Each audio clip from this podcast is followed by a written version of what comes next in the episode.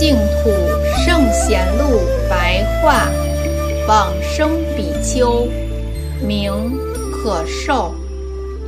可寿，字无止，俗姓李，台州临海（今浙江临海）人。年十二岁出家，十九岁得剃度，受具足戒。出家后潜心参究佛法。后来在灵隐寺遇到普觉明公，问答之间，疑情顿时获得开解。元顺帝至元年间，公元一三三五年至一三四零年，主持大雄山的安圣寺。经过五年，迁移到隆恩寺，又过了两年。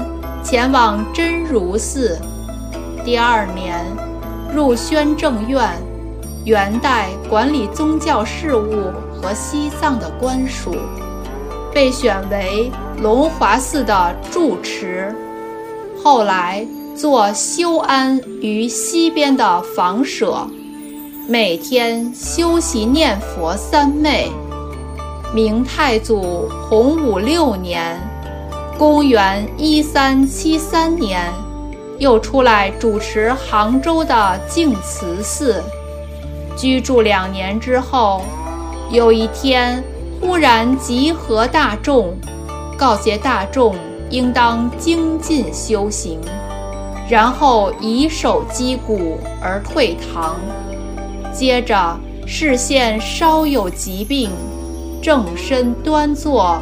面向西方说：“我将要去了。”左右侍奉的弟子们请他书写寄送，可受挥手叫他们退下，并说：“武宗本无言说。”接着就合掌称念佛号，声音渐渐微弱而入寂往生。